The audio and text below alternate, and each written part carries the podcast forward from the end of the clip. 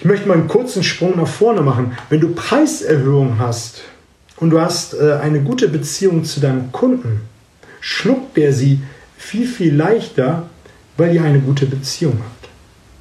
Eine ganz einfache Geschichte. Hast du eine gute Beziehung zu deinem Kunden, schluckt der Preiserhöhung viel, viel eher. Und macht das ohne Murren. Ganz einfache Geschichte. Was du aufschreiben solltest, ist in deinem CRM-System Dinge wie, wie viel er in der Vergangenheit gekauft hat, was er gekauft hat, in welchen Abständen er gekauft hat, welche Mengen, wie seine Zahlungsmoral ist. Also all die Dinge, die wichtig sind. Die wenigsten tun das. Die müssen dann irgendwo anrufen im Innendienst, die müssen vielleicht in der Produktion anrufen, die müssen Rechnungen hervorkramen, um herauszusuchen, was wann der Kunde gekauft hat, wann er bezahlt hat. All das ist später Verhandlungsmasse, um, um einen Preis zu verhandeln, um ein Zahlungsziel zu verhandeln. All das sind Dinge, die wichtig sind in einer Verhandlung. Und das musst du alles ins CRM-System eintragen. Ich weiß, das ist eine Nervenarbeit. Ich mag sie auch nicht gerne. Ich habe sie nicht gerne gemacht, aber sie gehört letztendlich mit dazu. Wenn du es wegdelegieren kannst, dann gib dir Anweisung, was alles genau hinein muss, damit du später, wenn du da reinschaust, genau die Informationen bekommst, die du brauchst, um dich optimal vorzubereiten. Wie bereite ich mich optimal auf das Verkaufsgespräch vor? Ich hatte es, glaube ich, eben schon fast gesagt. Das Wichtigste ist das CRM-System. Hol dir alle Daten, die du brauchst. Alle, die du aus deinem CRM-System kriegen kannst. Bei Neukunden benutzt du was? Google. Du schaust, was Google, was die sozialen Medien und auch andere Webseiten über deinen Kunden, über dein Unternehmen sagen. Du schaust nach, was äh, auf der Unternehmenswebseite steht. Du schaust nach, ähm, was die Geschäftsberichte sagen. Du schaust nach, was der direkte Wettbewerb deines Kunden macht. All das sind Dinge, die du wissen musst, auf dem Kerbholz haben musst, um später dann flexibel darauf zu reagieren. Natürlich ist es viel Aufwand, natürlich kostet es viel Zeit. Aber ich habe immer und ich stecke heute noch extrem viel Zeit in die Vorbereitung einer Verhandlung.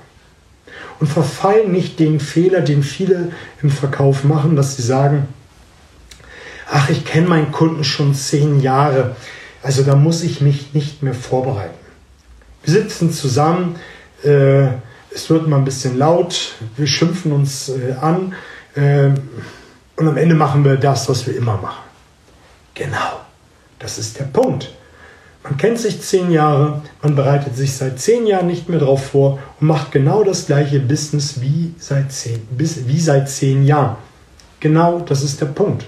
Du darfst dich an dieser Stelle optimal auf dein Gespräch vorbereiten. Dazu bedarf es genau dieser ganzen Information. Und meine Lieblingstechnik an dieser Stelle ist, dass du die Anwaltstechnik machst. Du versetzt dich in die Lage deines Kunden hinein und überlegst dir, welche Strategie könnte er anwenden? Mit welchen Forderungen könnte er kommen? Mit welchen Argumenten könnte er kommen? Und all das schreibst du auf. Du siehst, es baut nach und nach auf. Jetzt haben wir über das CRM-System gesprochen. Und wenn du dich vorbereitet hast, aufgrund deines CRM-Systems, hast du vielleicht eine Idee, mit welcher Forderung er kommen kann. Und warum ist das so wichtig? Weil du dann genau eine Gegenstrategie im Vorfeld vorbereiten kannst. Du kannst dir genau überlegen, was du sagen kannst, was du tun kannst oder was du machen kannst. Das sind ja unterschiedliche Dinge. Du kannst äh, dagegenhalten, du kannst gar nichts tun, indem du einfach das Argument links liegen lässt und ein neues Thema ansprichst. Du kannst eine extreme Gegenforderung stellen oder du kannst einfach zustimmen, weil du die Macht der Reziprozität für dich äh, spielen lassen möchtest. Aber das sind Dinge, die du tun musst. Und ich höre jetzt den einen oder anderen Verkäufer sagen, naja, also ich möchte ja schon flexibel sein im Verkaufsgespräch. Und wenn ich mich so eins zu eins vorbereite, habe ich das Gefühl, dass ich mich binde und dass ich, äh, ja, dass, dass ich nicht mehr ich selbst bin. Das ist alles, sorry, das ist Bullshit. Du kannst nur so flexibel und so gut sein, weil du dich so gut vorbereitet hast. Am Anfang ist es vielleicht die ersten Male ein bisschen holperig, weil man sich überlegt hat, naja, was habe ich mir überlegt und das mag sein. Aber je häufiger du das machst, desto mehr kommt es wie selbstverständlich, als wenn du es aus der Tasche holst und auf den Tisch legst, die Gegenforderung, das Gegenargument, die Gegenfrage, kommt wie selbstverständlich. Es ist ganz natürlich. Und dann ist es natürlich eine gute Idee, dass du das auch dir überlegst in den verschiedenen, ja, ich bin ja ein Fan von NLP, dass du das äh, vorbereitest in den verschiedenen Sinneskanälen, dass du dir das vorstellst, wie du das äh, am besten präsentierst für denjenigen, der kurz knapp ist, für denjenigen, der äh, viele Details brauchst, für denjenigen, der ähm, Wert darauf legt, äh, ein Ziel zu erreichen oder Probleme zu vermeiden. Das kannst du ja unterschiedlich genau den gleichen Sachverhalt unterschiedlich argumentieren. Und das darfst du alles in die Vorbereitung mit hineintun. Und wenn du dann beim Kunden bist, dann bist du viel, viel lockerer. Und das Spannende ist einfach, du bist dir in dem Moment auch deinem Wert und deiner Stärken bewusst, wenn du im Kundengespräch bist kannst viel, viel besser argumentieren und viel, viel leichter ähm, deinen Preis verteidigen, als wenn du all diese Arbeit nicht gemacht hast. Und das ist genau der Punkt, warum viele im Preisgespräch versagen, weil sie all diese Arbeit nicht gemacht haben. Sie sind sich ihrer Stärken nicht bewusst, sie haben sich nicht in die Lage des Kunden hineinversetzt und sie haben sich auch nicht die Mühe gemacht, die Gegenargumente, die Gegenfragen, was auch immer im Vorfeld einmal zu notieren. Und wenn du diese Gegenargumente aufgeschrieben hast, und ich weiß, was ich jetzt sage, wird eine mega Arbeit sein, aber das machst du ein paar Mal und immer wieder und wieder, dann fällt es dir irgendwann wie in den Schoß und du schreibst es einfach nur auf und es kommt viel, viel leichter von der Hand. Wenn du dich in die Lage deines Gegenübers hineinversetzt hast, hast du dein Gegenargument aufgeschrieben. Deine Gegenfrage, deine Gegenstrategie, was auch immer. Und auch auf die Strategien deines Kunden musst du natürlich Gegenstrategien haben. Und wenn du das dann ausrollst im Verkaufsgespräch, wird dein Kunde natürlich wiederum reagieren. Und da darfst du dich wieder in die Lage im Vorfeld hineinversetzen und dir überlegen, naja, was könnte er jetzt darauf tun? Und dann gibt es wieder ein, zwei, drei, fünf Möglichkeiten. Mehr ist es doch nicht. Und dann sind wir mal ganz ehrlich an dieser Stelle. Wenn es um Einwände und Preisgespräche geht und auch um Verhandlungen, es ist immer dasselbe. Ich habe kein Geld, ich habe kein Budget, ähm, ich muss meinen Partner, meine Frau fragen, es ist irgendwie immer dasselbe. Und da kannst du auch einfach Argument gegen Argument, Strategie gegen Strategie dir aufschreiben und äh, überlegen, wie du es dann machst. Und das machst du so lange, bis du die ganzen Verästelungen wie in einem Baum dir notiert hast. Und dann bist du richtig gut gewappnet. Und mit das Wichtigste in der Vorbereitung ist folgendes, dass du dir auch vornimmst, was ist mein Minimumziel, was ich bei meinem Kunden erreichen will? Was ist das Optimumziel, was ich bei meinem Kunden erreichen will? Und was ist auch das Maximalziel? Warum ist das so wichtig? Viele gehen ins Verkaufsgespräch und sagen, naja, also wir werden uns schon irgendwie einigen. Und am Ende haben sie mehr Rabatt rausgegeben, als wie sie sich am Anfang überhaupt vorgenommen haben oder gedacht haben oder was auch immer die Wahrheit sein mag. Sie haben sich ja, wenn man es genau genommen hat, nichts vorgenommen, weil sie sich nicht vorbereitet haben. Aber wenn du dir sagst, wenn diese Grenze unterschritten ist, ist das genau der Punkt, wo ich das Buch zuklappe, aufstehe und gehe. Und das ist eine Sache, die man lernen muss. Und die wird am Anfang auch ein wenig Unbehagen und auch ein wenig Schmerzen verursachen, zumindest körperliche und geistige Schmerzen und vielleicht ein bisschen Unwohlsein, dass man genau an diesem Punkt aufsteht, wo man sich die Grenze gesetzt hat. Nämlich dann, wenn man das Minimumziel unterschritten hat. Dann klappt man das Buch zu, guckt den Kunden an und sagt, naja, wir haben jetzt eine lange Zeit verhandelt und jetzt ist der Punkt gekommen, wo meine Grenze erreicht ist. Wir können uns gerne an einem anderen Tag, zu einem anderen Zeitpunkt wieder treffen, aber für heute ist für mich hier der Schlussstrich. Und das machst du auf eine sehr charmante, freundliche, ehrliche Art und Weise. Machst du das. Es gibt Kunden, die werden an dieser Stelle sagen, naja, also so, so, so schnell jetzt nicht, das war jetzt nicht so gemein. Setzen Sie sich noch mal hin und ähm, wir, wir, wir, wir, wir sprechen noch mal. So oder so ähnlich sind dann die Antworten. Die andere Variante ist, dass man sich eine lange, lange Zeit nicht wieder sieht, weil die Parteien und die ähm, Wünsche, Bedürfnisse zu weit auseinander sind. Aber häufig ist es so, dass der Kunde, nachdem man so beendet hat, nach vier Wochen, sechs, acht Wochen anruft und sagt, na, ich habe es mir ja nochmal überlegt. Also wir sollten uns ja schon nochmal treffen und das, was Sie gesagt haben, macht ja schon Sinn. Also uns ist ja eine gute Zusammenarbeit wichtig. Und damit hast du wieder eine neue Möglichkeit zu sprechen. Und auch dieses Aufstehen, und da sei es bitte entschuldigt, dass ich da so drauf rumreite, dieses Aufstehen kannst du auch nur dann, wenn du dir deiner Werte bewusst geworden bist, deiner Stärken, dein Glaubenssystem verändert hast, kannst du nur dann. Wenn du es nicht machst, wenn du nicht aufstehst und jedes Mal nachgibst, wenn du jedes Mal äh, zu viel Rabatt gibst, wenn du jedes Mal umkippst, wenn der Kunde ein wenig lauter wird, verspreche ich dir eins. Das wird immer wieder passieren. Das spricht sich herum. Andere Kunden werden darüber sprechen. Jetzt wirst du vielleicht sagen, naja, mein Kunde verspricht mir immer hoch und heilig, wenn ich ihm einen Rabatt gebe, dass das unter uns bleibt, dass das in den vier Wänden bleibt. Ja, das mag mal so sein, aber eins sage ich dir. Kunden gehen auch auf Messen. Kunden essen miteinander. Kunden treffen sich. Und die sprechen auch über solche Dinge. Die fragen dann nämlich, wer kommt eigentlich für die, für die Müller AG zu dir? Welcher im Außendienst macht das? Die Frau Meier, der Herr Schmidt. Naja, hast du auch schon festgestellt, dass der jedes Mal umkippt, wenn du nach dem Preis fragst und du ein bisschen den Druck erhöhst, dass der jedes Mal nachgibt? Was haut er bei dir so an Rabatt raus?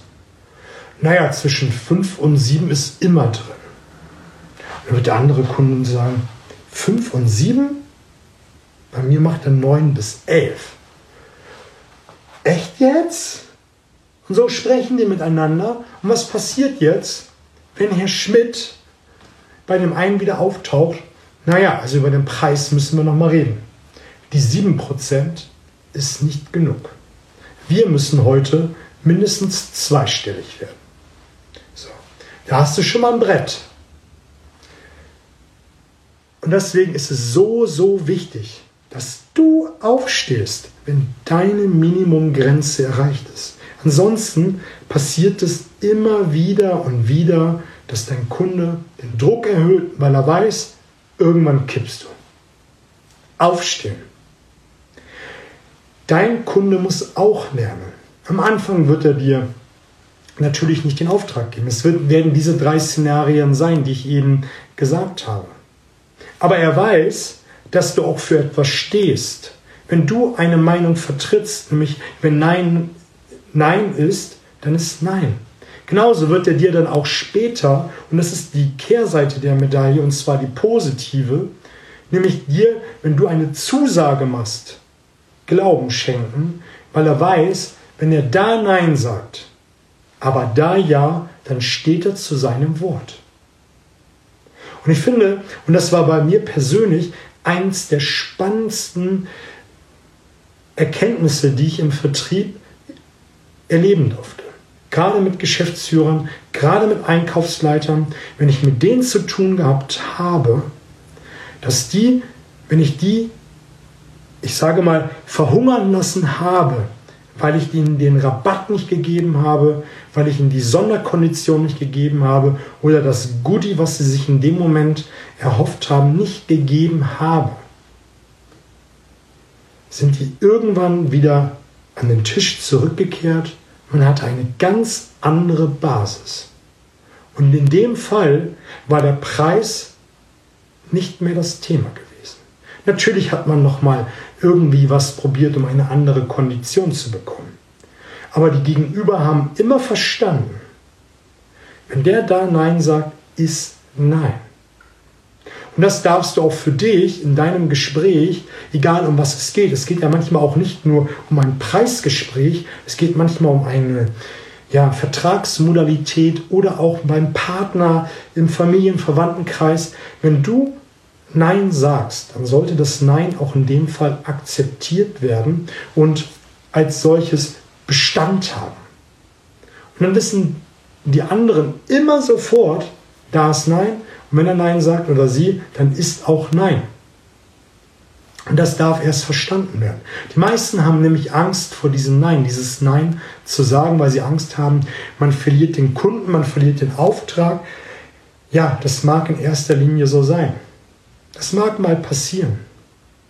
Aber auf lange Sicht gesehen bringt es immer mehr Umsatz, es bringt höhere Preise, es bringt ein höheres Standing und außerdem unterstreicht es nochmal deinen persönlichen Wert und du bleibst dir dabei selber treu. Nicht jeden Auftrag um jeden Preis. Nicht jeden Auftrag um jeden Preis. Wenn es das Einzige ist, was du aus diesem Live mitnehmen kannst, ist, dass du dir sagst, nicht jeden Auftrag um jeden Preis. Eins der wichtigsten Dinge. Eine coole Sache ist, wenn du jetzt ins Verkaufsgespräch gehst und dein Kunde fragt nach dem Preis oder ja, fragt, wie hoch die Investition ist oder womit er rechnen kann. Es gibt ja häufig Kunden, die das am Anfang eines Verkaufsgesprächs fragen ist. Setze immer einen Preisrahmen. Setze eine Preisspanne. Das ist die beste Möglichkeit, direkt am Anfang eines Verkaufsgespräches, ohne direkt in einer Verhandlung zu sein, einen Preisrahmen und einen Anker zu setzen. Du kannst so etwas sagen, so etwas sagen wie, wenn dein Kunde gefragt hat, naja, die Investition beläuft sich in der Regel zwischen 100.000 und 250.000. Dann machst du eine kurze rhetorische Pause, um den Blick deines Gegenübers zu sehen. In dem Moment kann ja ein Blick, eine Reaktion im Gesicht sehr viel aussagen, wie, oh Gott, das übersteigt meine Möglichkeiten. Oder ist es eher ein, ein cooler Pokerblick wie, naja, es ist ja doch nicht so viel. Oder es kommt eine erschrockene Reaktion. Wie auch immer, aber eine kurze rhetorische Pause und dann sagst du Folgendes. Aber oft liegen wir drunter. Und damit ich mir ein Bild machen kann, was für Sie gut und richtig ist, darf ich Ihnen ein, zwei Fragen stellen. Und dann stellst du deine Bedürfnisfragen, gehst in die Kundenanalyse und machst dir dann das Bild von deinem Kunden. Und später, wenn du dann im eigentlichen Verkaufsgespräch bist und die eigentliche Investition auf den Tisch kommt, fühlt die sich gar nicht mehr so hoch an, weil du am Anfang diesen Referenzrahmen gesetzt hast. Und wenn du dann trotzdem in diesem Referenzrahmen bist, meinetwegen 100 oder 200.000 Euro, fühlen die sich trotzdem nicht so hoch an, weil die Spitze 250.000 ist. So oder so hast du einen Referenzrahmen gesetzt. Und ich finde generell das Ankern eins der besten Mittel, um im Verkaufsgespräch in der Preisverhandlung zu bestehen und auch hohe Preise durchzusetzen. Ich finde das enorm. Und du kannst auch gerade, wenn du nicht gefragt wirst, wie hoch die Investition ist, was der Preis ist, kannst du innerhalb deiner Präsentation mit hohen Zahlen jonglieren. In meinem letzten Live habe ich die besten Umsatzbooster für dein Business vorgestellt. Wenn dich das interessiert, schau einfach mal nach. Es gab Umsatzbooster 1 und Umsatzbooster 2 und im Umsatzbooster 2 habe ich den Anker erklärt. Und Anker ist das genau, was ich gerade gesagt habe, den Referenzrahmen zu setzen. Unter anderem habe ich dann auch gesagt, um es kurz zu machen, jetzt habe ich fast den Faden vor.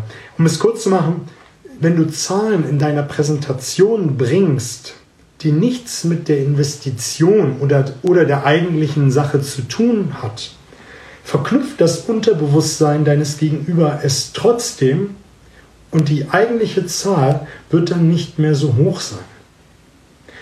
Und wenn du dann einfach mit hohen Zahlen jonglierst und einfach mal Metaphern mit hineinbringst, um eine hohe Zahl zu präsentieren, dann wird dann die eigentliche Investitionssumme nicht mehr so hoch sein. Ich möchte das jetzt nicht groß ausbauen. Wenn dich das tiefer interessiert, schau im alten Live nach. Da findest du all die Dinge, die da drin sind. Eine coole Sache ist, die du in der Preisverhandlung machen kannst, ist, den Preis klein zu rechnen. Du rechnest den Preis auf den kleinsten möglichen Nenner. Warum ist das so wichtig? Weil dann der Preis nicht mehr sich so hoch anfühlt. Wenn du davon redest, dass das äh, 1000, 2000 Euro kostet, da, Wertewaage hin oder her, für den einen oder anderen fühlt sich das schwierig an. Wenn du aber anfängst, das hinunterzurechnen und sowas sagst wie, das ist wie eine Tasse Kaffee am Tag vom Bäcker. Dann überlegt dein Kunde, ja, was hat er seinen persönlichen Referenzrahmen? Dann überlegt er so, ja, was kostet eine Tasse Kaffee? 2, 3 Euro, 3 Euro am Tag. Das sind 90 im Monat. Das ist jetzt nicht so viel. Das sind 1000 äh, im, im Jahr. 12, ne? Mal 5 Jahre ist hochgerechnet 5000 Euro. Aber er hat nur die Tasse Kaffee am Tag im Kopf. Übrigens, Tasse Kaffee am Tag, für eine Tasse Kaffee am Tag kannst du ähm, bei The Next Step mit dabei sein. Next Step ist mein wöchentlicher Zoom-Call, wo ich auf deine persönlichen Dinge eingehe. Das ist quasi ein Gruppencoaching, wo ich auf die Bedürfnisse von euch eingehe, um euch auf das nächste Level zu heben. Wenn dich das interessiert, geh einfach auf meine Webseite der nichtverkäufer.de, da wirst du viel, viel mehr finden. Also, Preise kleinrechnen in, in der Verhandlung. Was du auch gut machen kannst in der Preisverhandlung ist, dass du Pakete schnürst. Dass du ein Hauptprodukt hast und vielleicht ein, zwei Zusatzprodukte und dann den Nutzen hochpackst. Dann fühlt sich der eigentliche Preis nicht mehr so hoch an. Und wenn du dann zusätzlich noch jedes Produkt und jeden Zusatznutzen mit einem Preis versiehst und den dann wiederum kommunizierst, kommuniziere deine Leistung, dann fühlt sich das einfach nicht mehr so schwer an, sondern sehr, sehr leicht. Der Kunde sieht, wow, ich bekomme das Hauptprodukt und dann noch, noch ein zweites und ein drittes und diese Dienstleistung kriege ich noch on top. Also das ist ja echt ein toller Preis. Das ist ja echt ein toller Preis. Und dann fühlt sich das einfach viel, viel leichter an. Also schnüre Pakete aus allen möglichen Dingen. Machen, was sich bewährt hat, mach ein M, L und XL Paket. Das M-Paket ist das, was du nicht verkaufen möchtest, also was äh, das Hauptprodukt ist, vielleicht noch ein kleines Zusatzprodukt.